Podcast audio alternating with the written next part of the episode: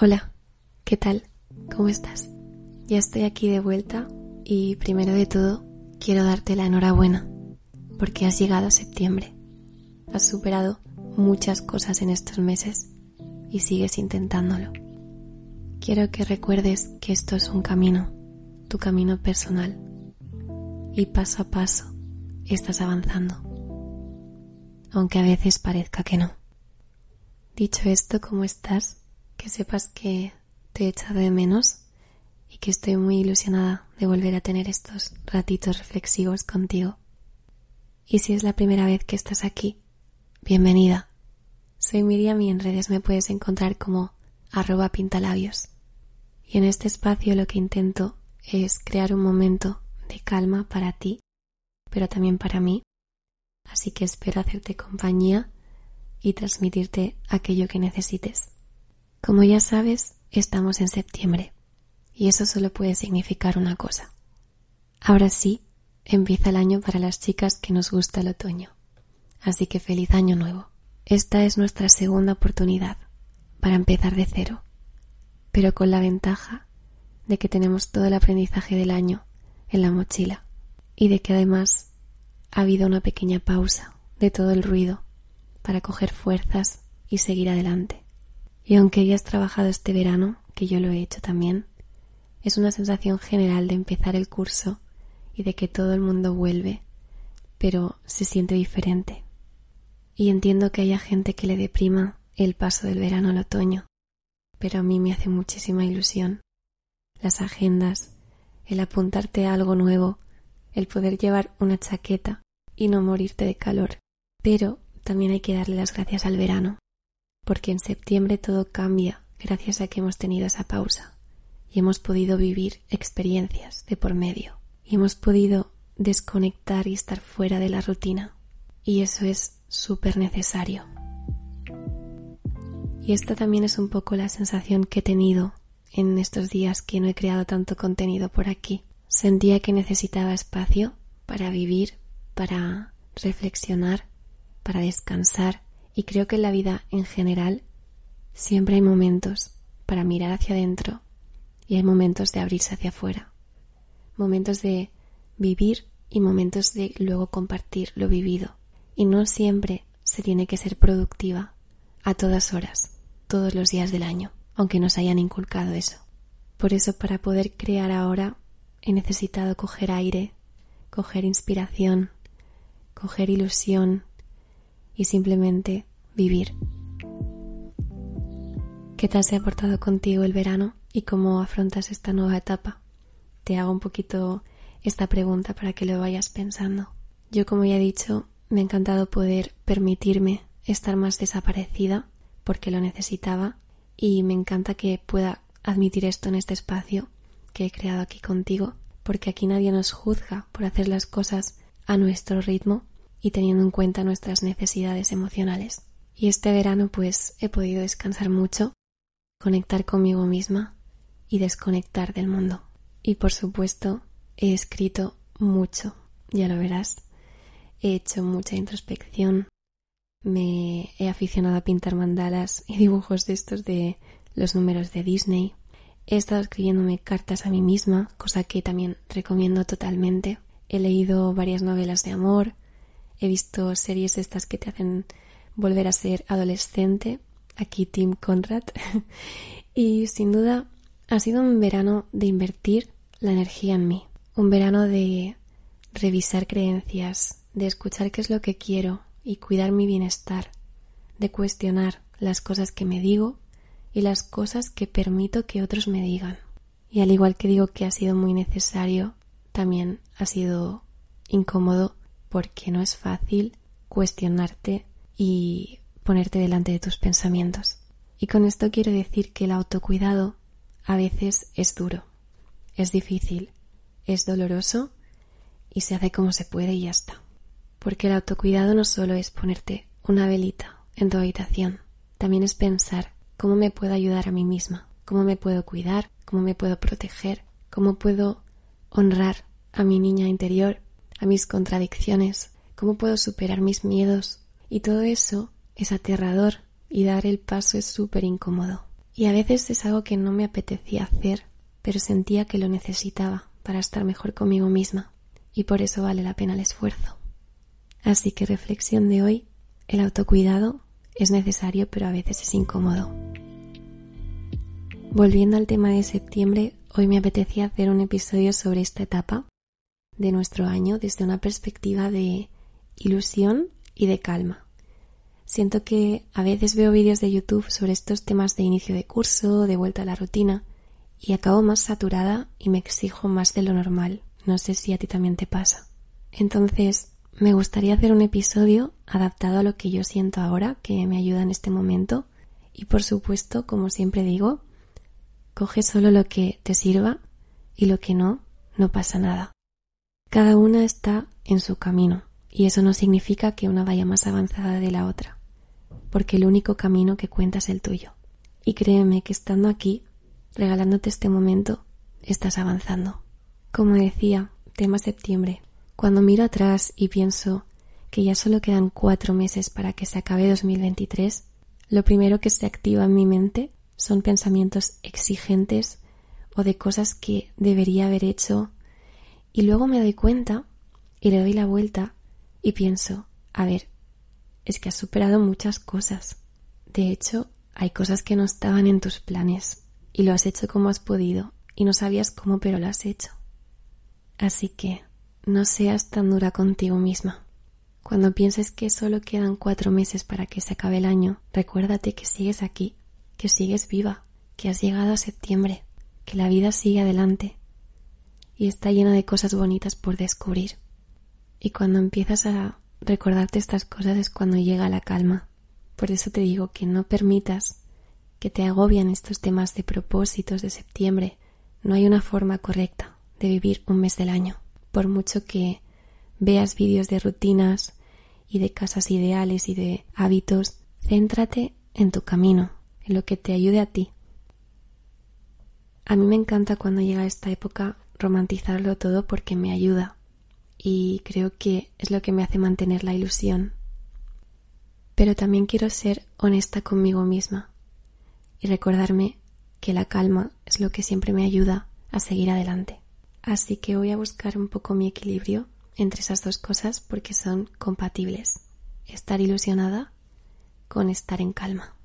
Antes de seguir contándote más cosas, me gustaría recordarte que puedes coger una libreta, un posit o cualquier cosa y apuntar en ella las frases que más te estén haciendo sentir comprendida o que sientas que necesitas volver a escuchar estos días. Dicho esto, sigo hablando un poco del tema de la ilusión y la calma.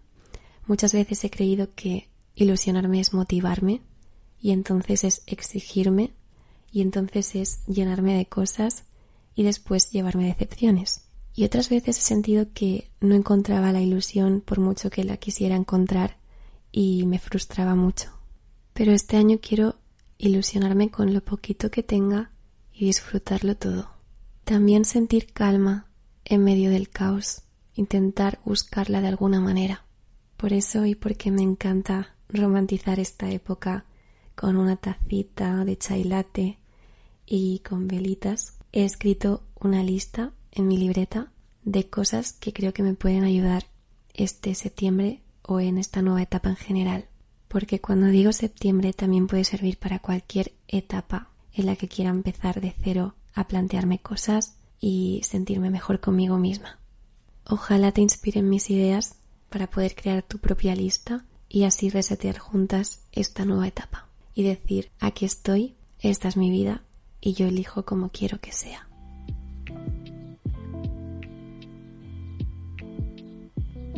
La primera idea que he apuntado es que recuerde esas cosas del verano que me han hecho feliz y que las intente adaptar en esta nueva etapa. Por ejemplo, si me ha encantado quedar con una amiga, pues seguir haciendo planes con ella en otoño. Si me ha encantado hacer picnics, intentar hacerlos de otra manera.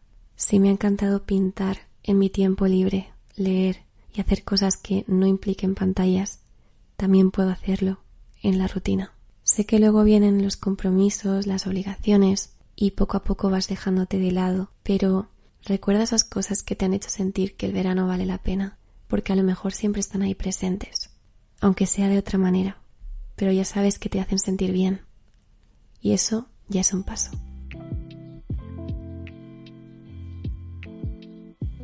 La segunda idea es hacer limpieza. Y es que me encanta hacer limpieza de todo, así que siempre la voy a poner.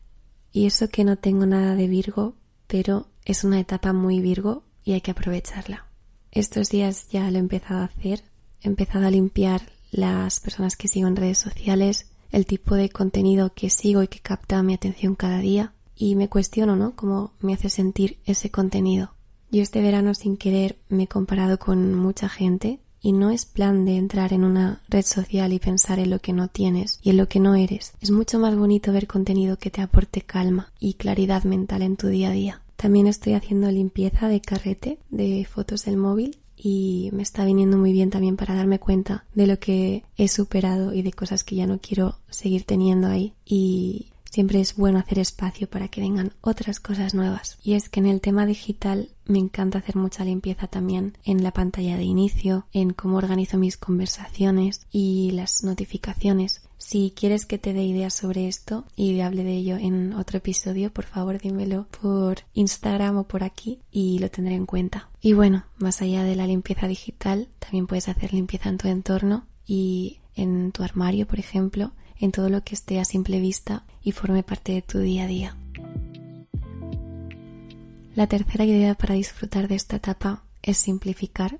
Sé que siempre digo esta palabra, pero creo que es que es el mayor truco que he descubierto en mi vida.